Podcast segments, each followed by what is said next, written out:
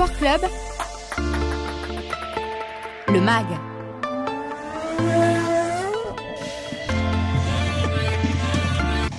19h passé de 1 minute, salut tout le monde et très heureux de vous retrouver sur RJR. On est parti comme chaque jeudi euh, pour euh, une heure de sport. C'est l'heure du MAC de Sport Club, l'occasion de partir à la découverte d'un sportif, d'une discipline, d'événements sportifs à Reims. Le programme va être tout à fait sympa. Avec moi quand même le plaisir de retrouver Margot. Salut Margot. Salut Julien, salut à tous. Le, la semaine, le début de semaine, ce n'est pas encore tout à fait fini. Je sais que toi, tu as des émissions. C'est fini quand même bientôt, enfin j'espère. quand on, quand, le jeudi soir, je sais que cette émission, elle existe pour ça, parce que les gens, ils sont chill. Ils rentrent euh, de la fac, des cours, euh, du boulot. Et euh, le jeudi soir, en général, c'est sport club, c'est pas loin du week-end. Et ensuite, ça peut être tranquille. Et ensuite, on va avoir plein, plein de matchs à regarder ou à suivre de près ou de loin à Reims ou à Chalon, par exemple, hein, au hasard. Parce qu'on a avec nous, et c'est un vrai plaisir, parce qu'on est quand même, alors c'est assez rare pour le souligner, je te remercie de ta présence Thomas, parce qu'il y a un gros match qui arrive là dans 24 heures. Et, d'avoir euh, un coach euh, d'une équipe professionnelle une veille de match dans nos studios, c'est pas souvent. Donc bonsoir Thomas Andrieux. Eh ben, bonsoir Julien, bonsoir à tous, et merci euh, de votre invitation. Donc entraîneur, coach, euh, je dis les deux parce que des fois on se fait engueuler à cause des anglicismes, mais je sais que dans le basket on les aime bien, les anglicismes. Donc voilà, l'entraîneur du, Champagne Basket depuis, euh, allez, 9-10 mois maintenant. Oui, ça va faire euh, au mois de, fin mars, début avril, ça fera un an, donc on est à une dizaine de mois. Ouais. c'est loin ça d'ailleurs, c'est arrivé dans un esprit un peu particulier où on était loin de la, bon, je sais pas si on peut parler de sérénité aujourd'hui, mais un peu plus qu'il y a 10 mois en tout cas. Ben moi, j'ai vécu ça un petit peu de l'extérieur. Je suis arrivé à la va-vite et euh, sur une situation un peu d'urgence puisqu'il restait seulement six matchs de championnat. Et euh, il a fallu s'adapter, euh, voilà, échelle grand V. Et puis, du coup, on, a préparé la saison suivante. Donc, c'est deux choses différentes. Voilà, Il mm. fallait tout de suite dans l'opérationnel en arrivant pour essayer de remobiliser cette équipe qui était en difficulté. Et dans un second temps, on a, on a préparé cette saison de, de Pro B. Pour, toi, vraiment, euh, le, boulot de coach, bah, évidemment, il fallait jouer cette fin de saison euh, en élite, mais euh, il a vraiment commencé au moment où l'intersaison est arrivée, que la descente était malheureusement officialisée. C'est à ce moment-là que vraiment tu t'es dit, bon voilà, mon job, il commence là, quoi en arrivant, on a, quand même euh, tout fait pour essayer de, se maintenir dans l'élite. C'était compliqué puisqu'il y avait trois matchs euh, pour se, maintenir.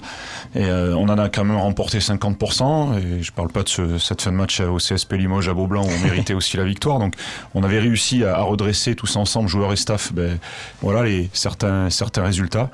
Euh, ce qui m'a permis déjà de, de, de, faire un petit travail en, en, profondeur et de préparer correctement aussi cette, euh, cette saison, cette intersaison 2022.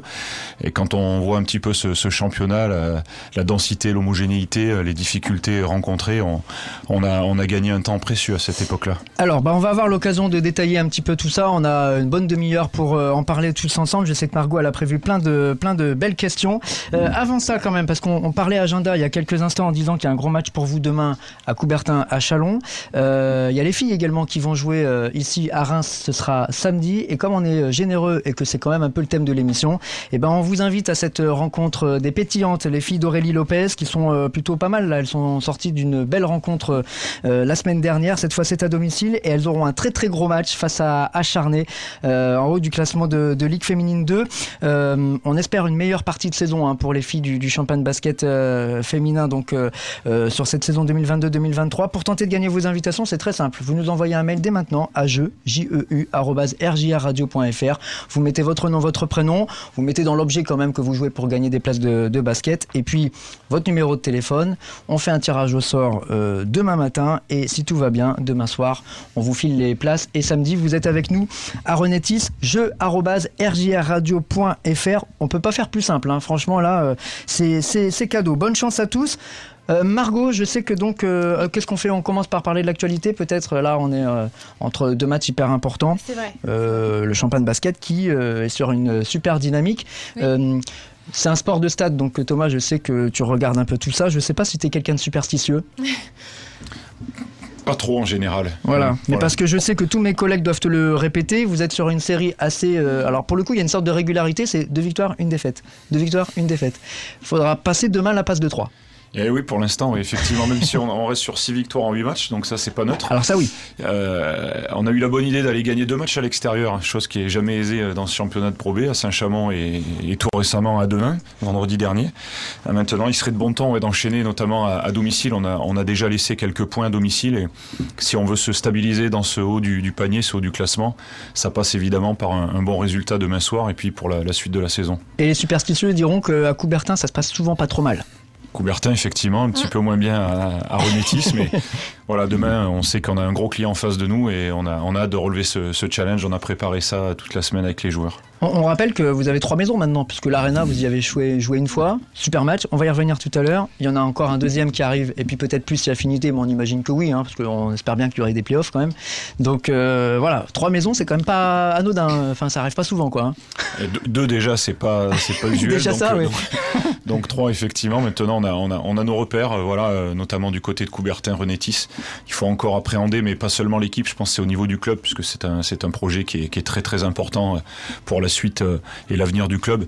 Donc euh, cette soirée-là contre Antibes, elle était, elle était vraiment intéressante puisque je crois que c'est une soirée réussie tout autour du terrain. Et puis la cerise sur le gâteau, c'est qu'on a réussi à renverser à l'époque euh, Antibes qui était leader du championnat. Qui était premier effectivement à ce moment-là.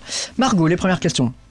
Oui, eh bien tout d'abord, euh, est-ce que donc on rappelle que le CCRB est actuellement pardon, Champagne, basket, je fais l'erreur, oui, c'est vrai. euh, actuellement 6 sur 18 euh, avec euh, une totalité de 10 victoires sur 16 matchs joués. Est-ce que finalement c'était est-ce que l'objectif du début de saison que vous aviez fixé est respecté? Le tableau de marche, ben, on en parlait juste avant, même en intro avec Julien, c'est un, c'est un championnat difficile. Euh, j'ai pu coacher euh, pendant trois saisons en Pro A avant de, de, venir au, au, Champagne Basket et on retrouve ce championnat de Pro B. Tous les acteurs sont aujourd'hui euh, sont plutôt unanimes pour dire que c'est un championnat qui est en forte progression. Je parle des équipes, mais aussi tous les clubs ont progressé structurellement au niveau financier, au niveau économique. Et l'année dernière, il faut se souvenir qu'une équipe comme Tours est redescendue en National 1 avec 14 victoires au compteur.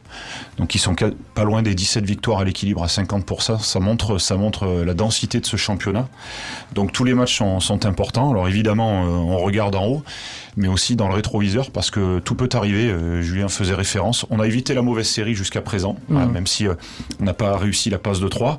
On va croiser les doigts pour. pour oui, vous n'avez jamais perdu deux fois de suite non plus. Voilà. Ouais, ça, nous arrivait ici une seule fois, et du coup, du coup, mais ça nous permet pas d'engranger. Donc on espère vraiment installer une, une, bonne dynamique. Mais mardi, on est aussi à Orléans. Derrière, on reçoit Quimper, qui est une très belle équipe, avant de finir à Évreux. Euh, et puis ensuite, c'est la trêve internationale et la Leaders Cup. Quand on est entraîneur, euh, on, regarde justement le bilan dont euh, vient de parler Margot, 10-6, on est à l'équilibre ou pas, ou justement on regarde simplement juste le classement, parce qu'effectivement vous êtes au milieu d'autres équipes, ou alors sur cette première partie de saison, parce que la saison est très longue, la Pro B c'est quand même très dense, il y avait la Leaders Cup, il y a les playoffs ensuite, on regarde aussi le jeu de son équipe on essaye de la faire progresser. Oui, c'est le, but premier, c'est de progresser. C'est surtout, on, se projette dans le prochain match. Ça, c'est une évidence. Donc, euh, euh c'est le, c'est le lot de toute façon de notre métier, que qu'on soit joueur euh, ou entraîneur. On est là pour rebondir après une défaite. On est là pour confirmer après une victoire. Tout est remis en cause sur le prochain match. Donc, on n'a pas le temps de, de se reposer. Il faut tout de suite se projeter. Donc là, effectivement, après cette belle victoire à Denain, une salle qui est difficile, on, on se projette d'ores et déjà sur ce match de, de Chalon. Et maintenant, bon, tout a été dit, tout a été préparé cette semaine avec les joueurs. Et j'allais dire que maintenant la, balle est dans, est dans leurs mains. Margot le, plan euh, qui a été mis, en œuvre justement quand euh, tu es arrivé au, Champagne Basket, c'était de revenir euh, directement en Pro A ou c'était de d'attendre, enfin, qu'il y a un plan par exemple sur trois ans d'attendre un petit peu, d'évoluer en Pro B et de revenir? On n'a pas forcément d'objectif purement comptable sur la première année parce qu'on on sait qu'une équipe comme le SLUC Nancy qui a retrouvé la clic cette année, c'est un exemple parmi tant d'autres, a, mis 5 ans euh, avant de remonter avec des moyens euh, supérieurs aux nôtres par exemple.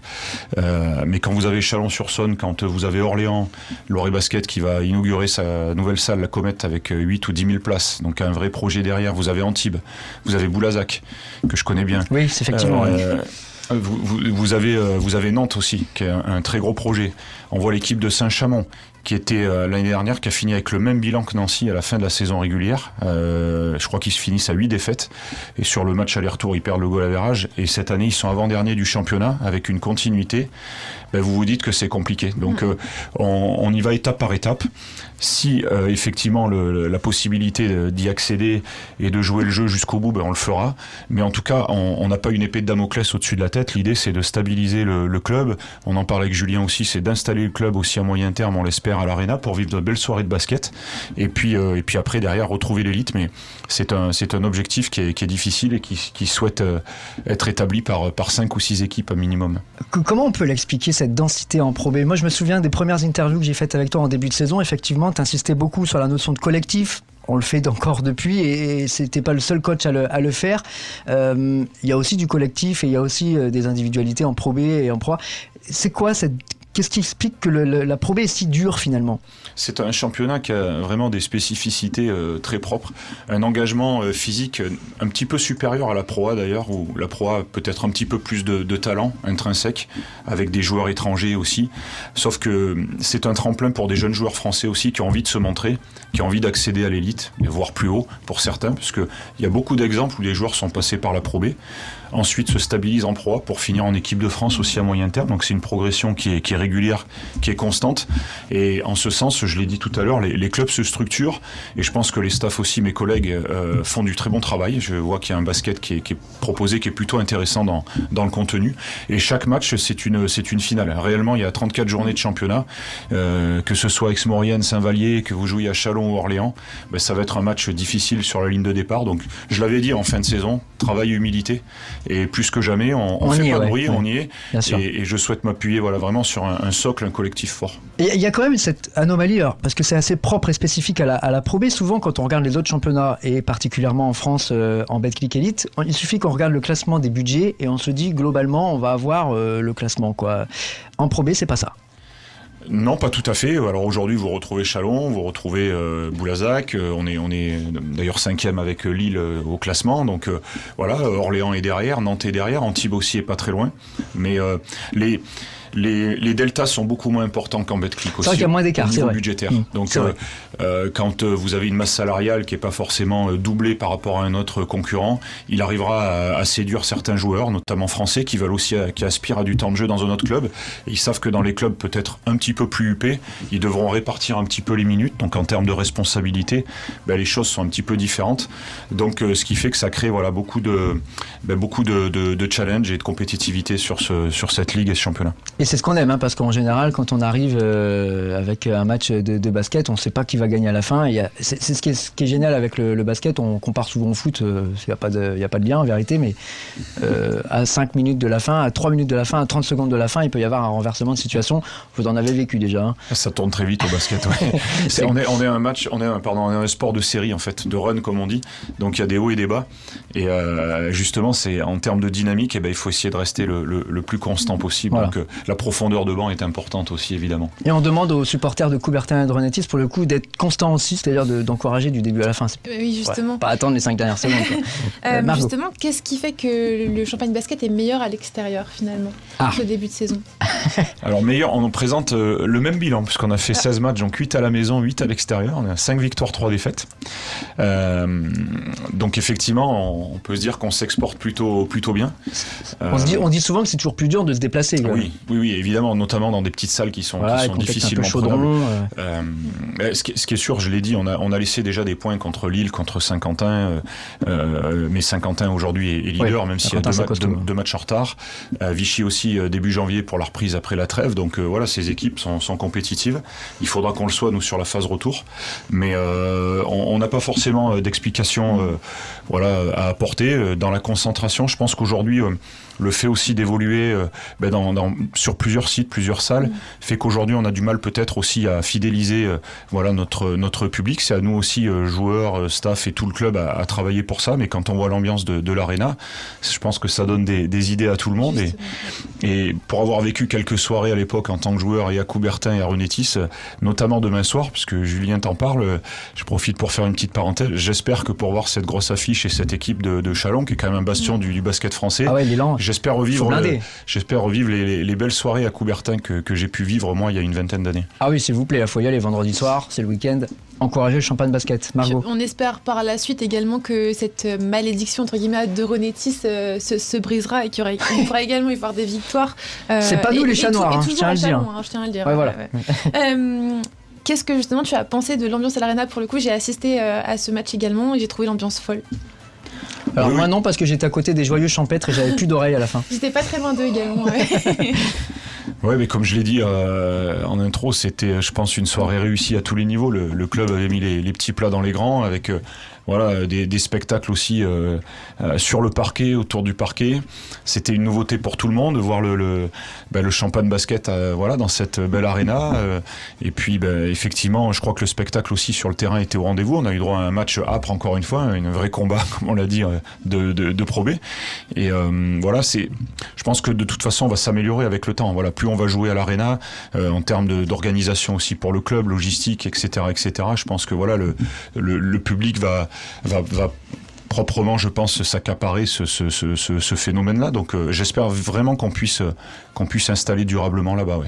Ça, doit être euh, kiffant quoi, de, vivre des moments comme ça quand on est sur le banc. Évidemment, on est concentré sur le match, sur son équipe, etc. Donc on n'a pas le temps de regarder qu'est-ce qui se passe autour. Mais euh, d'être pris dans l'ambiance, l'univers, c'est quand même une belle salle, on va pas se le cacher. c'est, franchement, c'est des, ambiances qu'on a envie de vivre. Ouais, ouais, on a, on a ben, tout sportif évidemment, et, et, je crois que c'est pas anodin parce que les, les, les joueurs aussi, on a vu qu'Antibes revenait fort Hein, sur le, la deuxième mi-temps.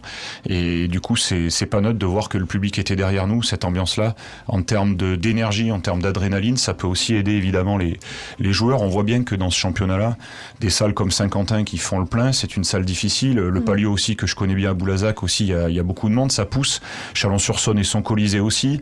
Vichy à Pierre-Coulon. Donc, euh, je pense que c'est le, le, sixième homme véritablement qui permet aussi de, de renverser euh, parfois le cours d'un match. Les, les, les repères sont difficiles à prendre quand on découvre comme ça des nouvelles salles qu'on joue à domicile ou à l'extérieur finalement parce que je sais pas les spots de lumière sont pas pareils parce que je sais pas euh, quand on est joueur de haut niveau on, on doit s'adapter évidemment mais les repères sont si faciles que ça à prendre non, c'est justement une des caractéristiques au basket. Euh, tu fais bien de le souligner parce que on essaie de s'entraîner le plus tôt possible quand on se déplace. Donc euh, la veille au soir et puis ensuite le matin, on a une séance aussi euh, dédiée à un réveil musculaire, du shooting, parce que tu, référence à, à l'éclairage, mais il y a aussi les paniers qui sont différents. D'ailleurs, on peut se poser la question sur l'aspect professionnel. selon moi, la, la, Pro et la Pro B devraient bénéficier des, des mêmes structures de paniers. Ouais. On a les mêmes ballons, mais il faudrait qu'on puisse aussi bénéficier des, des mêmes structures. mais effectivement, chaque salle un éclairage, un, dispositif aussi différent sur les panneaux LED, euh, sur, le, sur les tribunes tout simplement, avec des tribunes qui peuvent être plus ou moins éloignées du terrain, proches du terrain. Donc euh, on, essaye en tout cas nous, parce que pour les joueurs c'est relativement important au niveau de l'adresse, oui. Ah ouais, et c'est important de le dire quand même parce qu'il y a beaucoup de spectateurs, on en parlait tout à l'heure avant, la, avant de prendre le, direct en disant bon, des fois on entend des choses dans les tribunes, les gens se rendent pas compte. C'est vrai que quelqu'un qui a l'habitude de shooter euh, angle zéro au corner comme ça et qui d'habitude a pas le spot dans la figure, c'est quand même plus facile quand euh, tu as tes habitudes avec euh, voilà, ton installation, tu sais que la lumière elle est comme ça. on a nos repères quoi. Ouais, des repères, des routines aussi, voilà, forcément, de, s'entraîner quotidiennement. Donc c'est pour ça que quand on fait de toute façon, on parlait des stats euh, et qu'on observe un petit peu tout ça, on s'aperçoit que les équipes globalement sont beaucoup plus à droite à domicile qu'à l'extérieur, de manière générale. Très intéressant, effectivement. je reviens sur la question du, bilan.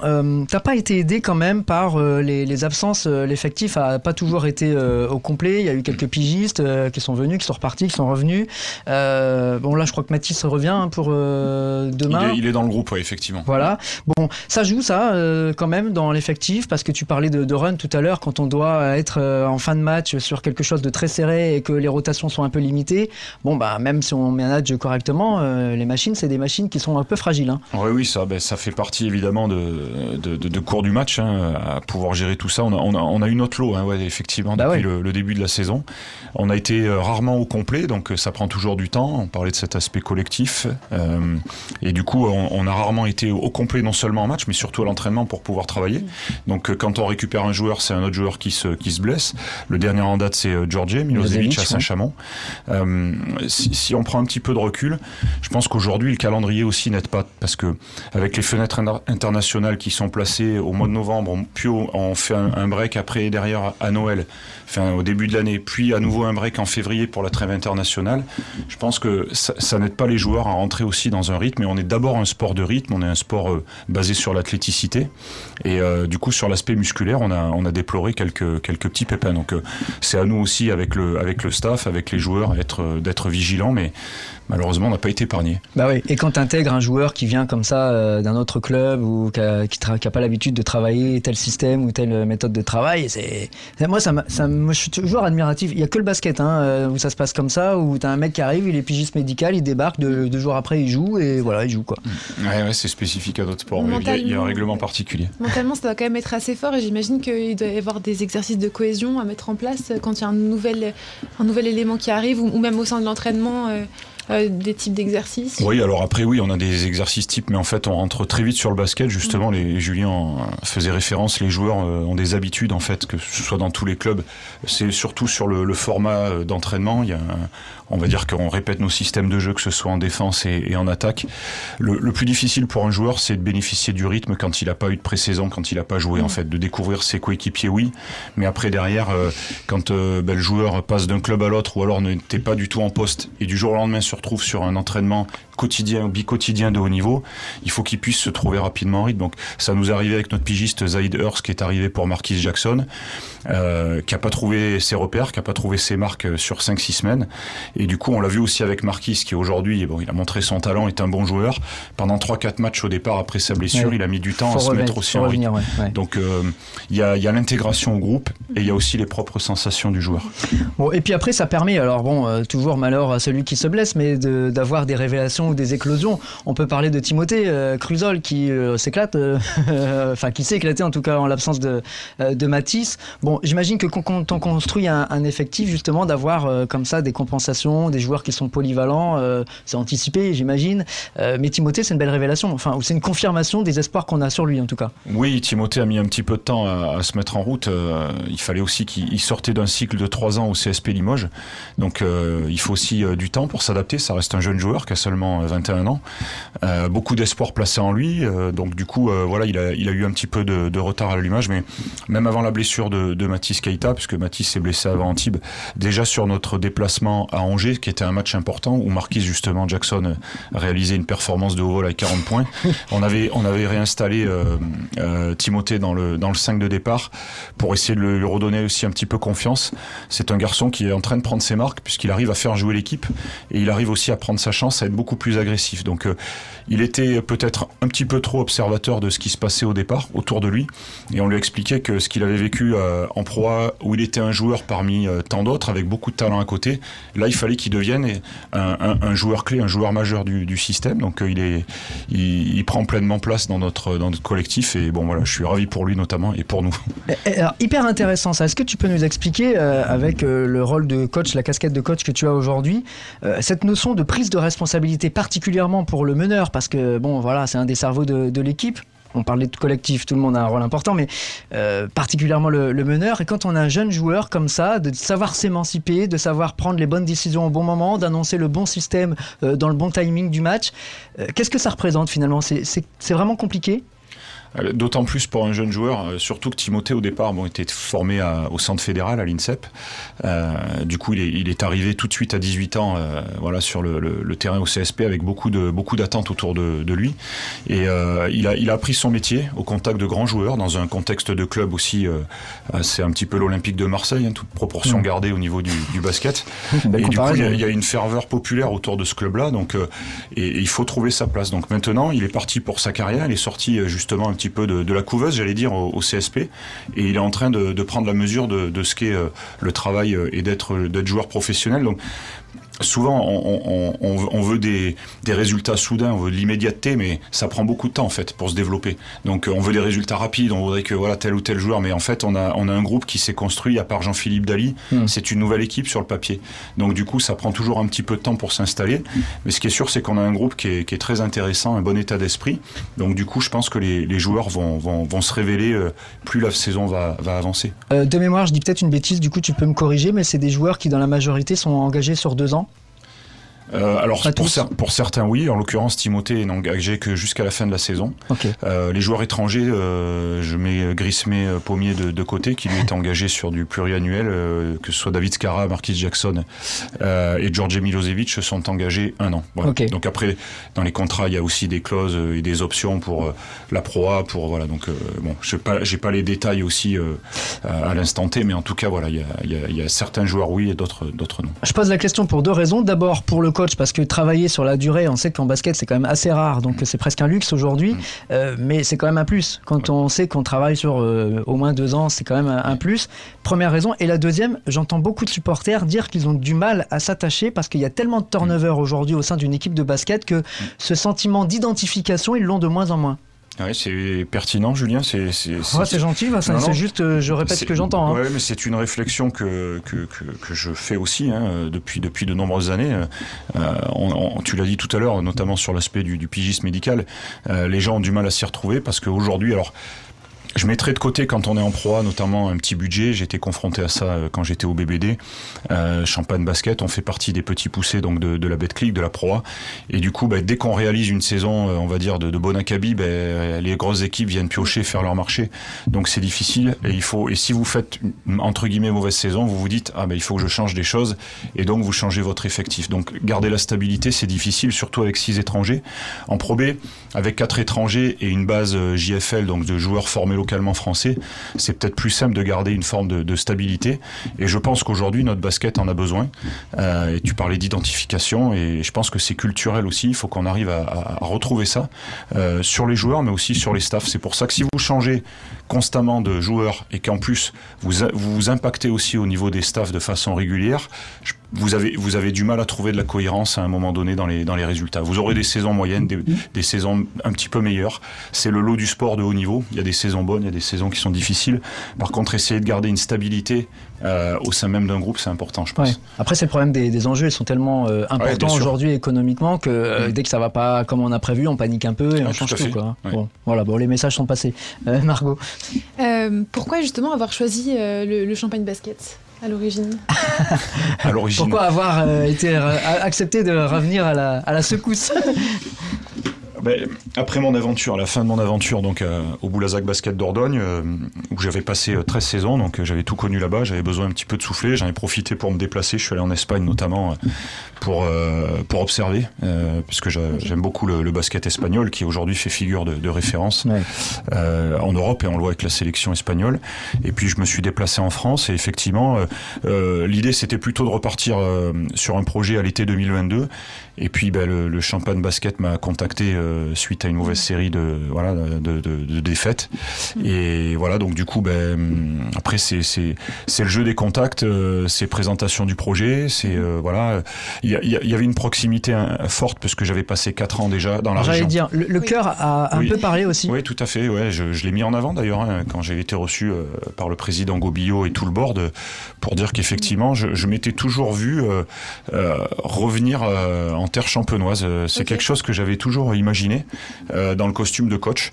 Donc j'ai fait mes gammes et effectivement, je suis très content de revenir. En plus, ça, a plutôt bien fonctionné sur la fin de saison. Et là, on est parti, je l'espère, pour un, pour un projet. Je suis content d'accompagner le club dans, dans ce projet-là. Alors quand c'est comme ça, alors sans nous révéler les, les, secrets, parce que ce qui se passe dans les bureaux, ça ne nous regarde pas, mais on, on, on vante aussi sa méthodologie dans le projet.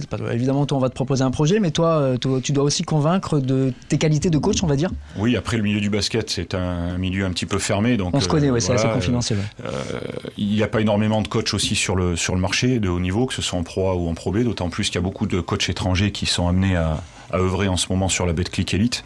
Donc du coup, vous retrouvez même avec de très bons entraîneurs sur la Savo Vucevic d'ailleurs en l'occurrence demain à l'élan Chalon, mm -hmm. euh, pour pas le nommer, euh, que, que j'ai affronté quand il était à Bourg-en-Bresse ces dernières saisons.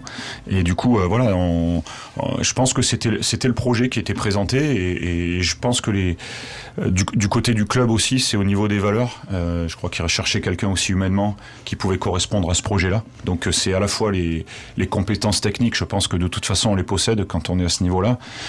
et après, effectivement, être capable d'accompagner le, club dans son développement, son projet. Donc je pense que l'aspect aussi humain, les valeurs ont, pu faire la différence. Ça permet de faire la transition avec la personnalité et le coach Thomas Andrieux, parce que c'est important qu'on en parle. nous, ce qu'on a constaté vu de l'extérieur, en tout cas c'est l'analyse que j'en fais, c'est pour ça que je t'ai posé la question initialement, c'est euh, l'arrivée de Thomas Andrieux a permis une certaine sérénité, euh, ou en tout cas on constatait une certaine nervosité, mais on reparlait de panique tout à l'heure et du fait que bon, bah, quand ça gagne pas et qu'on voit le classement dégringoler, c'est quand même pas évident. Euh, j'ai l'impression qu'autour de toi, tu as ramené une certaine, ouais, une certaine maturité, une certaine sérénité qui a permis quand même ensuite de voir des, résultats. C'est des réflexions qu'on a fait en foot aussi quand Oscar Garcia est parti, que Will Steele est, arrivé, de, de, de retrouver une certaine cohésion et de la confiance, quoi. Oui, alors tu, tu fais ça, c'est une méthode. Hein, tu fais référence à la fin de saison notamment. Oui, mais finalement après c'est une continuité. Ouais. Oui, oui. Alors, euh, ben, quand les choses, vous changez des joueurs quand ça va pas, vous essayez de trouver des solutions. Voilà, les clubs aussi, les dirigeants, c'est leur boulot. Et effectivement, après derrière, euh, le club a pris la décision avec Cédric, mon prédécesseur. Et, du coup, ben, je suis arrivé très vite. Et après, on n'a pas eu le temps vraiment de, se reposer sur nos lauriers pour préparer cette, saison-là. Je pense qu'il y a aussi une question de caractère, euh, de, tempérament. J'ai aussi, euh, je pense, cette expérience d'avoir été joueur de haut niveau en pro et en pro B pendant une quinzaine d'années, donc je connais bien ce milieu-là. J'ai l'avantage de connaître le contexte aussi pour avoir joué deux ans à l'SP Chalon et deux ans euh, euh, au RCB avant le avant l'union entre les deux les deux clubs, les deux entités. Euh, du coup, voilà, le président Gobillot, c'était mon président à l'SP Chalon à l'époque de 2003 à 2005. Donc on a déjà vécu une aventure aussi commune et, du coup, ça me permet peut-être d'amener aussi, oui, effectivement, une, forme de, de, sérénité, de stabilité, mais qui de toute façon est incontournable des résultats à mmh. partir du moment où, où vous n'êtes pas dans dans les clous, vous commencez à enchaîner une, série de défaites, ben, les crispations peuvent arriver, la nervosité arrive aussi, et du coup, sont, sont l'autre question qui, qui va avec. Mais en tout cas, à titre personnel, je, je, je, m'appuie beaucoup sur mon passif de, de, joueur et je pense que ça, ça amène aussi à, à se préserver d'une forme de pression. Bon, c'était un, un, constat, hein. c'était ni pour faire des compliments, ni. Enfin, voilà, c'est un constat. Euh, mais... Je prends les compliments. Hein, ouais, bien sûr, bah, j'imagine. Ouais, ouais. Mais tu es attentif d'ailleurs à ce qu'on peut lire ou dire, enfin, tu lis un peu ce qui se dit à gauche, à droite, dans la presse, ailleurs, les forums, je sais pas. Euh, pas, pas trop, ça m'arrive de, de, de, lire la presse, voilà, le, journal. De bon, c'est une bonne idée, cela dit. Hein. Je, je, suis, je suis simplement le, sur les réseaux sociaux ce qu'on peut dire sur le club, voilà les résumés de matchs et choses comme ça, mais évite les commentaires euh, pas vraiment quoi après derrière puisque euh, on sait qu'on est le meilleur des entraîneurs quand on gagne et, on n'est pas un bon entraîneur quand on perd, donc ça c'est pas nouveau. Euh, le tout c'est de bien faire son, son, métier en fait, parce que de toute façon, comme je dis, quand on lance la balle à l'entre-deux, il y a une autre équipe qui de l'autre côté veut le même résultat, c'est ce qu'on a tendance à, à oublier, c'est qu'il faut prendre du recul parce qu'on parle beaucoup de sa propre équipe, sa propre performance on a tendance à oublier aussi la performance euh, justement adverse quoi, dans ce cas-là. Absolument. Bon, on en profite pour saluer nos collègues de l'Union qui nous écoutent certainement. Donc euh, on salue les copains. Margot. Euh, donc justement, tu as pu le dire, tu as pu jouer donc à Roanne, à Chalon, à Reims, à Boulazac. puis ensuite, tu es devenu coach à Boulazac. Est-ce que justement, tu as toujours eu envie de devenir entraîneur? Est-ce que c'était évident pour toi? Oui, peut-être même plus que joueur. ah ouais? Ouais. Ok. Enfin, j'ai toujours été. Ma, famille a baigné dans le basket. Donc euh, moi depuis tout petit, euh, voilà, je suis dans le basket. Euh, j'ai eu la chance d'avoir mon, mon, papa comme comme joueur et entraîneur. Et puis mon oncle aussi était était au port de l'équipe de France à l'époque dans les années dans les années 80. Donc c'est une histoire de famille. J'ai mon plus jeune frère aussi qui a joué en National 2. Et du coup avant mon départ à Villeurbanne à Lasvel à, à 18 ans, ouais, j'ai gravi les échelons, mais je donnais déjà un coup de main parce qu'on passait notre vie au club à Aubenas où je suis originaire. Celui qui aime pas le basket dans la famille, il est honni en fait c'est compliqué. Même ma maman s'est mise à jouer et voilà, dès qu'il y a un match, euh, tout le monde est, devant l'écran effectivement à la maison. Mon papa continue à, coacher encore euh, à 68 ans et, du coup voilà, c'est une véritable passion. Hmm. Du coup voilà, euh, c'était. Mais pour ce qui est entraîneur, j'ai su très tôt donc je me suis même amusé à garder les, plans de match que j'avais à l'époque, nos coachs, nos, nos, coaching staff nous donnaient, les systèmes de jeu adverse en attaque et en défense. Donc je me suis fait une petite collection déjà. Et puis ensuite, bah quand, quand il y a eu cette opportunité à Boulazac de pouvoir prendre en main le centre de formation qui se crée de toutes pièces, en 2010, j'ai même euh, anticipé ma, ma retraite sportive comme en tant que joueur pour, euh, pour tout, de suite, euh, tout de suite prendre le, costume d'entraîneur, notamment dans la formation, et qui m'a beaucoup aidé aujourd'hui pour, pour être l'entraîneur que je suis. Tu as coché la date de, début mars, donc crois que c'est le 3 mars. oui, oui, mais déjà, déjà, on est allé au Palio le 20 décembre. C'était pas. Alors, c'est encore plus. Ouais, c'est encore. Ouais, ouais, c'était, c'était, oui, beaucoup d'émotions parce que j'ai passé 13 saisons là-bas. Donc, effectivement, le retour au, au Palio, on a fait en plus un très bon match pendant 39 minutes. On va pas remuer le couteau dans la plaie. Ah, je, ne savais pas s'il fallait le dire ou pas. non, mais après, voilà. Ce que, en tout hein. cas, ce qui était agréable, c'est qu'on a pu faire, on a, on a, offert un beau visage. On a vraiment, parce que Boulazac est une, est une très belle équipe qualifiée pour la finale Leaders Cup, encore en lice en Coupe de France, euh, quatrième au classement. Et bon, le BBD fait partie évidemment des, favoris, donc euh, je, suis, content pour le club évidemment. Mais euh, voilà, ce soir-là, je. Ils peuvent gagner d'autres matchs. Ouais. non, ce soir, ce soir-là, effectivement, je nous voyais bien l'emporter. C'est comme ça. Donc il y a la, revanche qui est, programmée dans, dans, quelques semaines. je crois que c'est le 3 mars, un truc comme ça. C'est exactement ça, ouais. Euh, j'imagine que même si c'est euh, vraiment volontaire et voulu depuis un moment, la transition entre joueur et coach, ça doit être assez euh, difficile. comment ça s'est passé pour toi? Est-ce que tu continuais de t'entraîner encore un petit peu à côté pour pas, pas trop changer tes habitudes Comment ça s'est passé? T'as un coach d'ailleurs qui use du ballon à l'entraînement d'ailleurs? Non, non, non, pas, non. En fait, on, on intervient beaucoup, euh, mais, mais ça m'a pas forcément manqué euh, parce que j'étais vraiment déjà euh, programmé sur le, le, le, le, contenu, l'entraînement lui-même. Et, et, du coup, voilà, ça m'arrivait encore justement d'aller m'entraîner, de, de, de, faire quelques shoots, de jouer comme ça, mhm. voilà, mais vraiment pour le plaisir. Mais l'adrénaline que j'ai pu ressentir aujourd'hui, évidemment, je l'ai puissance 10 quand on est entraîneur. et du coup, voilà, le fait de, de de, de, de préparer, d'accompagner aussi des joueurs, notamment dans la formation. C'était intéressant dans ce plan-là, voilà, d'accompagnement. Euh, j'ai encore des contacts avec les jeunes joueurs que j'ai pu côtoyer. Euh, même il y, a, il y a quatre ans, quand j'ai démarré à Boulazac en proie, j'ai encore des contacts avec les joueurs professionnels aussi que j'ai eu. Euh. Donc j'essaie d'instaurer ça aussi au sein de les, les valeurs humaines, comme je disais. Euh, ça n'empêche pas l'exigence, voilà, que je peux avoir au quotidien avec les joueurs, même une très haute exigence dans le travail, mais en même temps de rester ouvert aussi pour mes joueurs. Alors comment ça se passe? Ça se passe par la communication le discours, la force des mots qu'on choisit pour faire comprendre, passer le message sans parce que donc l'exigence effectivement c'est les hauts niveaux, mais en même temps de garder cette sérénité et cette confiance dont on parlait tout à l'heure, c'est un équilibre assez instable. Hein. Ah oui, oui, on marche sur un fil. Hein. C'est, euh, de toute façon, aujourd'hui, je pense que sans, communication, surtout dans le monde actuel, dans le monde dans lequel on vit, les générations ont quand même évolué. Euh, tout va très vite. Tu parlais justement des rosters qui changent au sein même d'une saison, d'une année sur l'autre. Donc il faut être capable tout de suite, euh, voilà, de d'être d'être disponible, d'être ouvert pour pour les autres et les joueurs. À l'époque, on nous disait bah, de foncer dans le mur. On fonçait dans le mur pour notre entraîneur on y allait les 10 joueurs. Et aujourd'hui, ça demande un petit peu plus de finesse que ça. Ouais, on, dit souvent que la nouvelle génération alors elle est très talentueuse, mais elle a ce côté parfois un peu nonchalant qui fait qu'il faut toujours être un peu derrière, faut pousser quoi. Tu ressens un peu cette euh, nouvelle génération qui pousse? Oui, oui, c'est c'est il y, a beaucoup de, beaucoup de talent et puis après. Je suis un peu dans le cliché, hein, pardon. Hein. Non, mais euh, aujourd'hui, euh, quand on voit le système d'informations qui, voilà, dès la fin d'un match, ils sont sur leur téléphone portable à éplucher les statistiques, ce qu'on peut dire sur eux, etc., etc. Donc tout va très vite, tout s'est accéléré en fait. Et nous, ça nous demande aussi une adaptation. Tu faisais référence à ça. Le métier d'entraîneur a évolué justement et de manager parce qu'à l'époque, un entraîneur, il y a 15 ou 20 ans, moi je l'ai vécu au tout début quand j'étais joueur professionnel, on arrivait à garder un noyau de joueurs sur plusieurs saisons. Et aujourd'hui, tu, tu, le disais tout à l'heure, ça change tout le temps. Euh, si déjà on a 3-4 joueurs sur 2 ans de contrat, c'est déjà le bout du monde. Donc en fait, vous êtes euh, obligé, vous, de vous adapter en permanence. On demande plus aux joueurs vraiment de s'adapter, mais c'est à vous à vous adapter en permanence. Donc du coup, c'est plus du tout le même métier qu'il y a 20 ans. Et c'est plus dur? Enfin, après, c'est difficile de comparer. Oui, je, pense qu'aujourd'hui, c'est plus dur parce que ça demande justement beaucoup, beaucoup, beaucoup d'adaptation.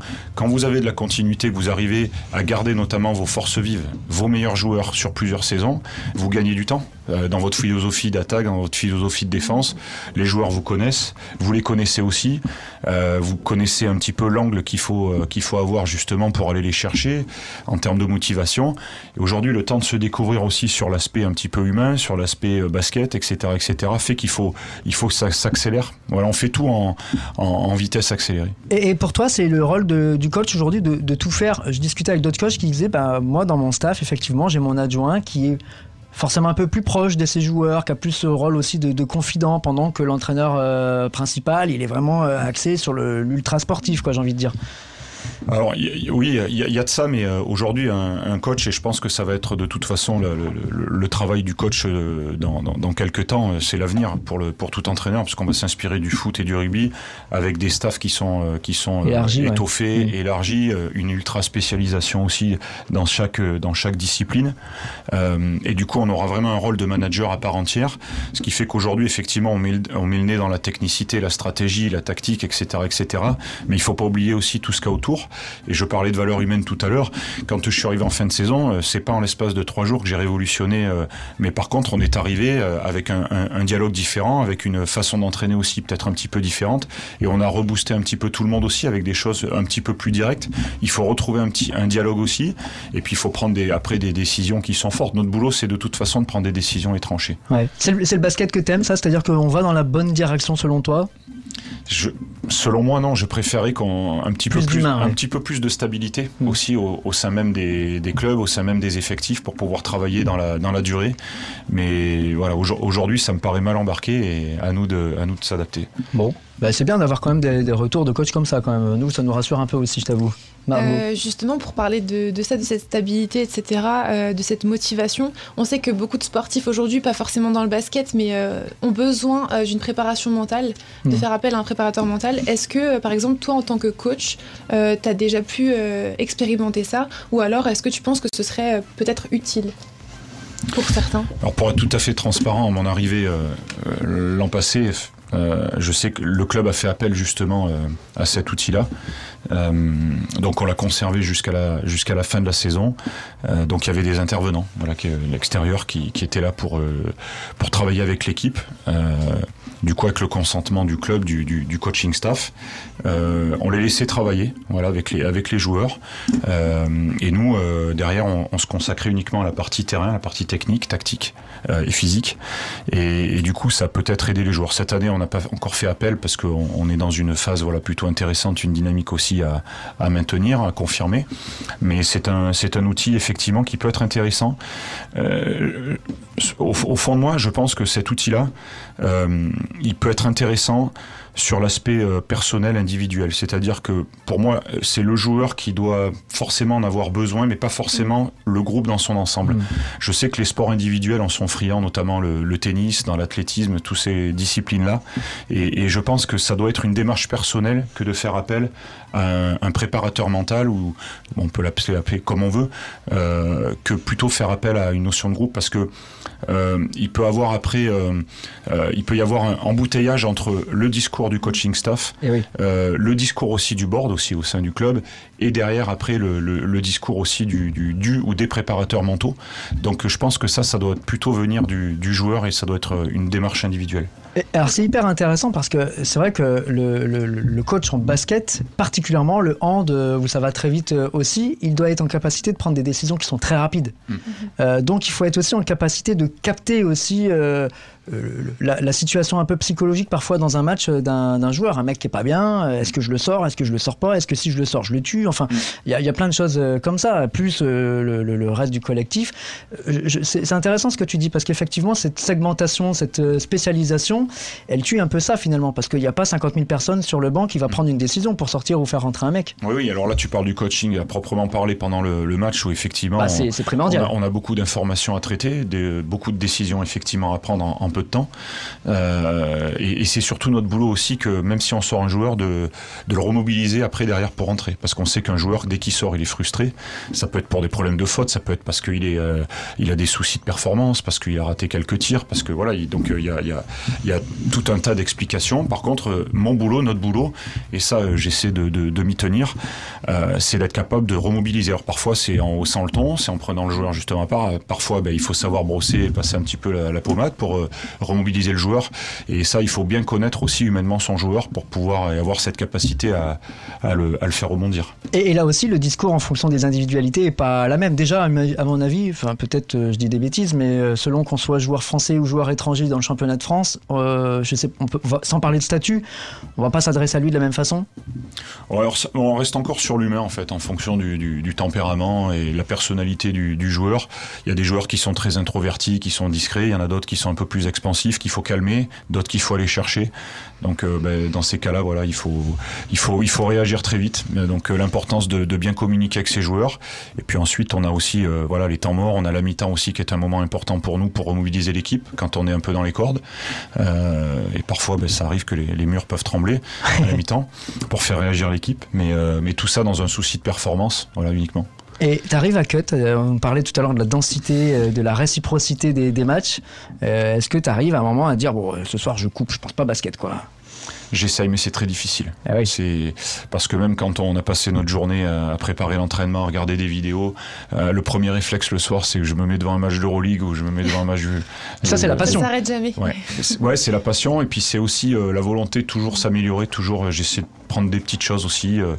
et même quand il n'y a pas de match qui passe, on a des outils aussi informatiques qui nous permettent et des plateformes de regarder tous les championnats à la fois européens, mais des championnats mondiaux aussi.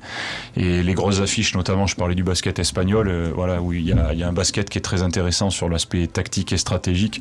J'essaie d'aller piocher euh, et picorer un petit peu des idées. Il est 19h45 les amis, ça veut dire qu'on a dépassé le temps qui nous était euh, escompté. Donc si tu as encore une question, Margot, eh ben, c'est le moment ou jamais. Pour terminer sur les passions, c'est vraiment une petite question comme ça. Est-ce qu'à part le basket, on a compris que ça prenait une grosse, grosse part dans ta vie, est-ce que tu as d'autres passions justement? Euh, non, le sport en général, mais après, non, je, je, je suis quelqu'un qui, qui, essaie de. Je lis beaucoup aussi, j'essaye de, de, lire beaucoup. Euh, voilà, c'est. Puis après, euh, après ouais, j'essaie quand même de me détendre devant une bonne série, devant un, télé, une, un bon, bon film. Bon film ouais. et, puis voilà, j'aime beaucoup, euh, j'aime beaucoup marcher aussi, prendre l'air justement, ça ah me permet de. J'ai appris ça. J'ai cru comprendre comment tu étais arrivé jusqu'à nous à la radio. Et voilà, alors que j'habite à l'Arena, mais ça me. Voilà, ça, me... ça vous fait un point commun? Ah ouais, ouais, en ce moment je marche beaucoup. Alors moi, en ce moment, c'est par la force des choses, mais mais, voilà. mais, voilà. Eh, Thomas, merci beaucoup parce que cette émission, elle permet en format magazine de découvrir aussi des personnalités. Et je pense qu'il y a beaucoup de fans du champagne basket et d'autres d'ailleurs qui ont permis de comprendre un petit peu le, fonctionnement de l'homme que tu pouvais être au-delà du, coach qu'on voit avec son petit costume euh, sur euh, sur le banc, parfois content, parfois euh, un peu moins. Donc merci de t'être livré à ce jeu de, questions-réponses. Nous, on a pris vraiment du plaisir. Donc eh merci ben, beaucoup. Merci, merci également. on, peut, on, peut rester jusqu'à 23 heures, hein, en vrai, parce qu'on a plein plein de questions, mais tu reviendras il évidemment. je crois demain important. Bah ouais, euh, mais on reviendra pour euh, fêter la qualif en playoff et tout ça. Euh, on, fera, on fera un petit point. Margot, merci beaucoup. Merci à toi, merci à vous tous. On remercie Annelle qui était, qui était à la régie derrière moi. restez avec nous parce que dans quelques instants, filière sport, on va retrouver Maxime de l'APMSA, l'association pour la promotion des métiers du sport et de l'animation en Grand Est. Vous savez qu'en ce moment, on est en pleine pour les jeunes parcoursup, son avenir, faire ses choix, etc. Et il y a plein de dispositifs qui existent pour les gens qui voudraient euh, entrer dans des cursus pour faire des métiers autour du sport, euh, qui, kiné, enfin les métiers de la santé, métiers du management, coach sportif, etc. Euh, sauf que ça nécessite parfois des acquis ou des diplômes, style le BAFA, etc., que tout le monde n'a pas forcément les moyens d'avoir tout de suite. Donc il y a des dispositifs qui existent pour ça. On en parle dans Filière Sport juste dans quelques instants. Juste le temps de rappeler que vous pouvez continuer de jouer. Hein. Jeu.rjrradio.fr. Champagne basket féminin charné, ce sera samedi à 20h au complexe Renétis à Reims. Jeu rgradio.fr. Et puis donc, d'ici là, on aura le résultat de l'opposition entre le Champagne Basket et l'élan Chalon. Et on espère la passe de 3 demain. Voilà, merci beaucoup Thomas. Merci Julien, bonsoir. Le jingle et ensuite filière sport avec Maxime, à tout de suite. Bonne soirée. Sport Club. Le MAG.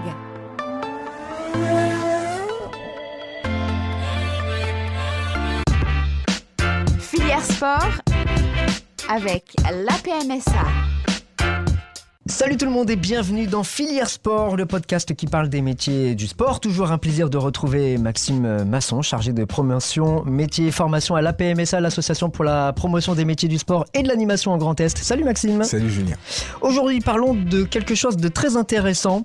À l'heure où ce podcast est enregistré, nous sommes en plein milieu du mois de janvier. Ça veut dire qu'il y a beaucoup d'étudiants qui nous écoutent, qui sont peut-être en train de réaliser leurs vœux sur Parcoursup. C'est donc le moment de penser à son avenir et pourquoi pas d'imaginer son entrée dans une future formation. Aujourd'hui, on va donc essayer de voir quelles sont les possibilités de présentation pour entrer dans une formation quelconque. Voilà, l'idée c'est de préparer au mieux son entrée en formation. Il reste quelques mois avant euh, le dépôt des dossiers, que ce soit pour, euh, tu l'as dit, les, jeunes qui sont dans un parcours baccalauréat ou même les jeunes qui sont sortis du système scolaire et qui recherchent une formation dans le sport ou l'animation pour la rentrée prochaine. Et comment mettre à profit les mois qu'il reste pour se préparer au mieux? Réponse dans les minutes qui suivent. Alors oui, commençons par dire qu'il y a plusieurs dispositifs, en tout cas avec la PMSA, qui existent d'accompagnement pour permettre à ces jeunes ou moins jeunes d'ailleurs bah, de préparer au mieux les mois qui viennent.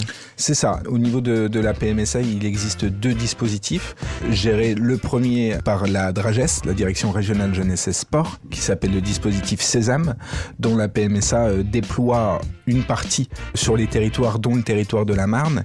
L'idée du dispositif Sésame, c'est d'apporter un accompagnement humain et financier aux jeunes qui se dirigent vers les diplômes d'État dont on a déjà parlé, les BPGEPS, les DEGEPS, les CPGEPS dans le sport ou l'animation, et de les préparer au mieux aux tests de sélection avec des financements, le financement du BAFA, le financement du PSC1, des prérequis ou du BNSSA pour les, ceux qui veulent aller vers un BPGEPS activité aquatique et de la natation. Bref, de tous les prérequis et de tous les obstacles qui peuvent se mettre entre eux et les tests de sélection.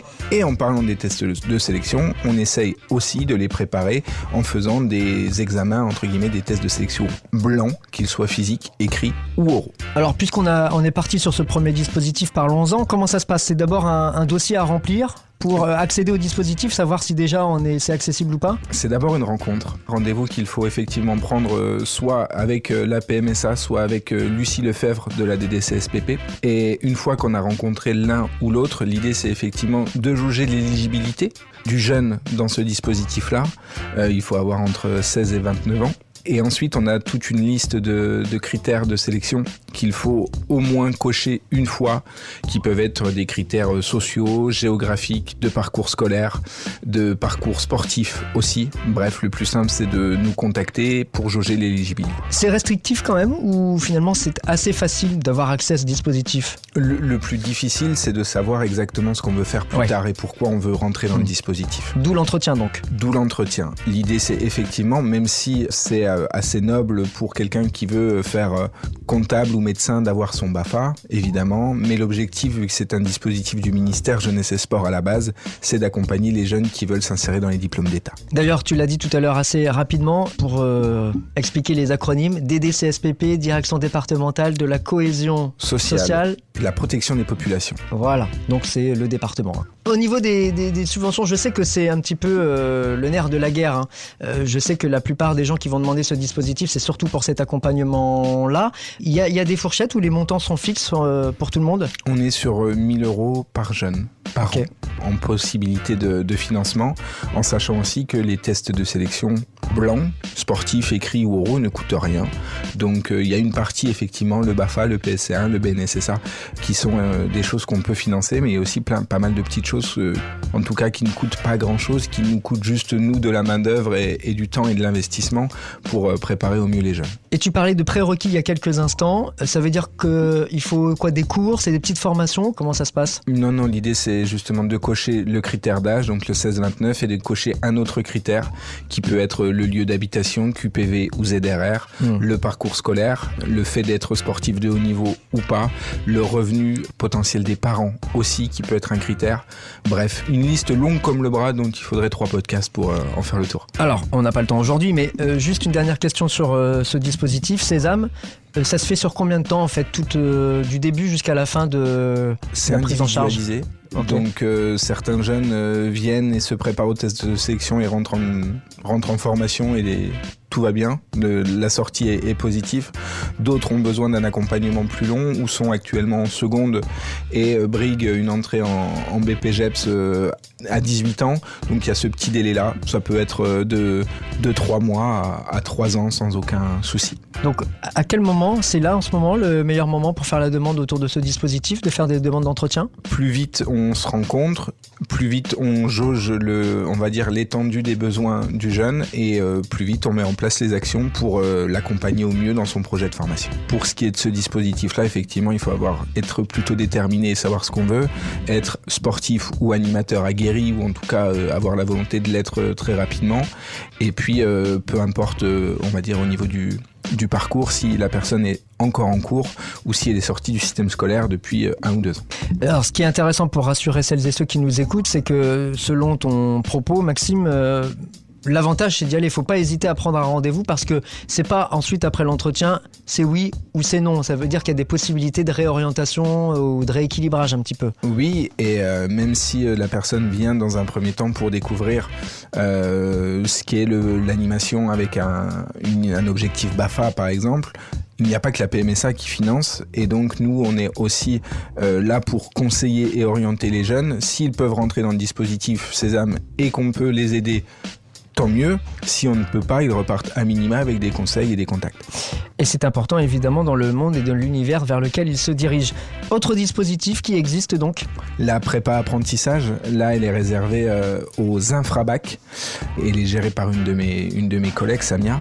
Euh, l'idée c'est effectivement pour euh, ceux et celles qui n'ont pas le baccalauréat, qui sont généralement sortis du système scolaire sans le bac cette fois-ci, de les préparer de façon un petit peu plus poussée cette fois-ci au test d'entrée, BPGEPS, DEGEPS, CPGEPS, une nouvelle fois, avec de nouveau la possibilité de se faire financer des préqualifications et euh, d'avoir un accompagnement plus poussé, même administratif, je dirais, dans la recherche de structures pour les BPGEPS, les CPGEPS, la création de CV, la création de, de lettres de motivation, l'entretien oral, la façon de s'exprimer à l'écrit, à l'oral. Bref, tout ce dont les, les, jeunes ont besoin et tout ce qui leur manque parfois pour pouvoir avoir un, un dossier épais et, et sympa pour l'entrée en formation. C'est trop si je dis que là on touche un, un public peut-être un peu plus précaire de façon générale Non, c'est euh, effectivement le, le, cas, un frabac. Alors ça ne veut pas forcément dire euh, ne pas avoir euh, du tout fait d'études, loin de là. Il y a des gens qui ont quitté le système scolaire pour des raisons familiales ou médicales.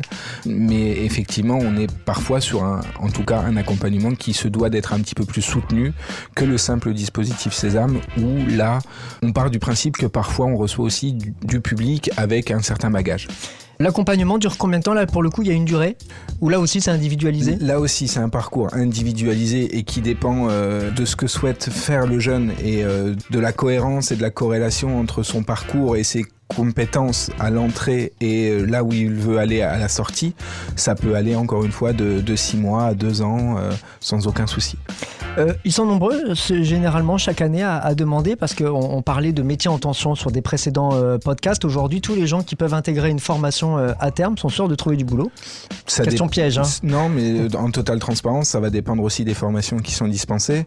Il y a effectivement des diplômes d'État qui ouvrent plus de portes que d'autres. On a déjà eu l'occasion d'en parler. Ça, oui, on l'a dit. Et je pense qu'on peut le rappeler, le, le BPGEPS, activité de la forme pour devenir coach sportif, diplôme beaucoup de jeunes qui sont techniquement coachs sportifs après euh, l'année de, de BPGEPS, mais il y a parfois beaucoup de coachs sportifs pour une clientèle qui n'est pas toujours multipliée par 15 euh, ou 20 ou tous les ans sur, euh, sur la métropole rémoise, donc il faut faire attention à ces petites choses-là.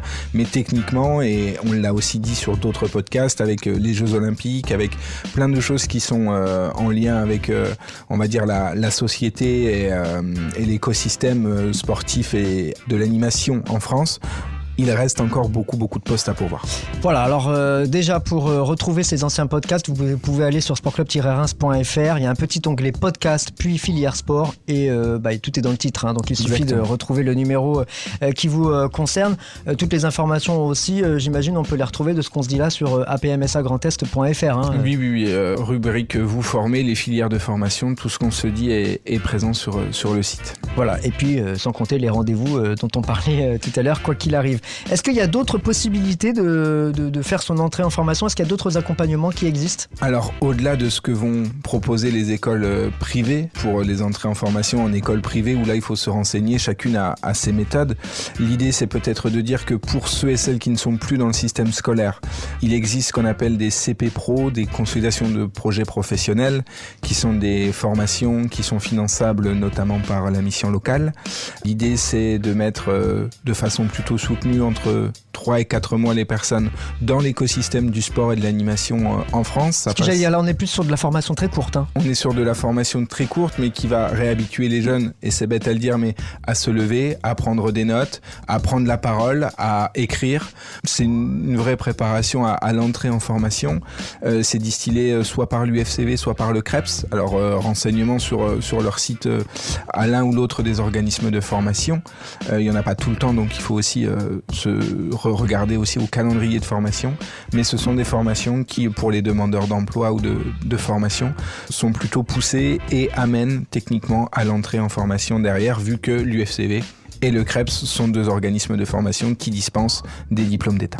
Tu m'avais parlé de la mention complémentaire Oui, alors la mention complémentaire euh, animation gestion de projets dans le secteur sportif, dite MCAG2S, qui euh, là est destinée aux personnes qui sont actuellement en terminale et qui vont avoir le bac, ou aux bacheliers qui n'ont pas trouvé euh, chaussures à leurs pieds cette année et qui vont refaire une demande sur, sur Parcoursup.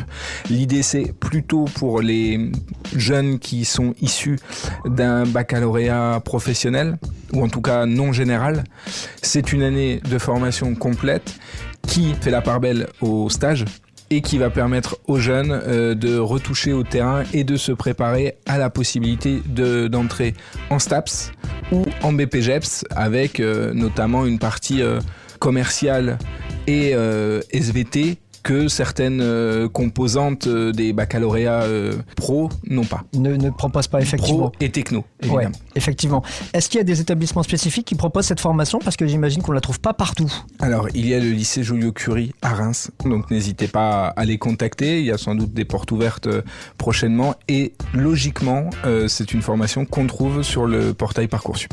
Et encore une fois, pour avoir, parce que là, on a donné beaucoup d'informations sur un temps qui est quand même assez condensé, c'est un podcast. Hein. L'idée, c'est pas de détailler euh, tout le contenu euh, étape après étape, mais d'expliquer quelles sont les possibilités euh, pour préparer son entrée en formation. Maxime, je le redis, hein, apmsagrandest.fr, ça c'est quand même important de le dire.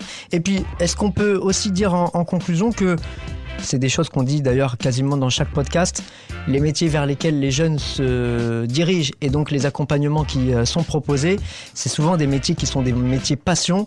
Donc ne pas s'en tenir uniquement en formation, mais aussi travailler un peu de son côté, chez soi, enfin euh, y mettre un peu du sien. Oui, oui, ou dans l'associatif, euh, s'insérer déjà dans le monde associatif en tant que coach bénévole ou assistant d'un coach U15, U13, U17, peu importe, euh, dans, dans, sa spécialité. Et aussi rappeler que là, on a notamment parlé de tout ce qui va être préparation euh, à l'entrée en diplôme d'État ou en STAPS, mais qu'évidemment l'activité sportive est connexe à de nombreux métiers et qu'il y a sans doute dans le médical ou dans le dans le côté vente euh, des, des prépas qui sont faites aussi et n'hésitez pas à vous renseigner. Normalement, tout est sur Parcoursup. Absolument, voilà, parce que le terrain, l'engagement, la responsabilité pour les diplômes d'État, c'est quand même des notions qui sont euh, importantes. Merci beaucoup, Maxime. Avec plaisir. On arrive à la fin de ce podcast. Merci de nous avoir suivis. Je le rappelle, hein, tous les numéros, tous les épisodes, vous les retrouvez sur euh, notre site internet sportclub-reims.fr, onglet podcast, puis filière sport. Il me reste à vous dire à bientôt pour un prochain numéro de filière sport. RJR 106.1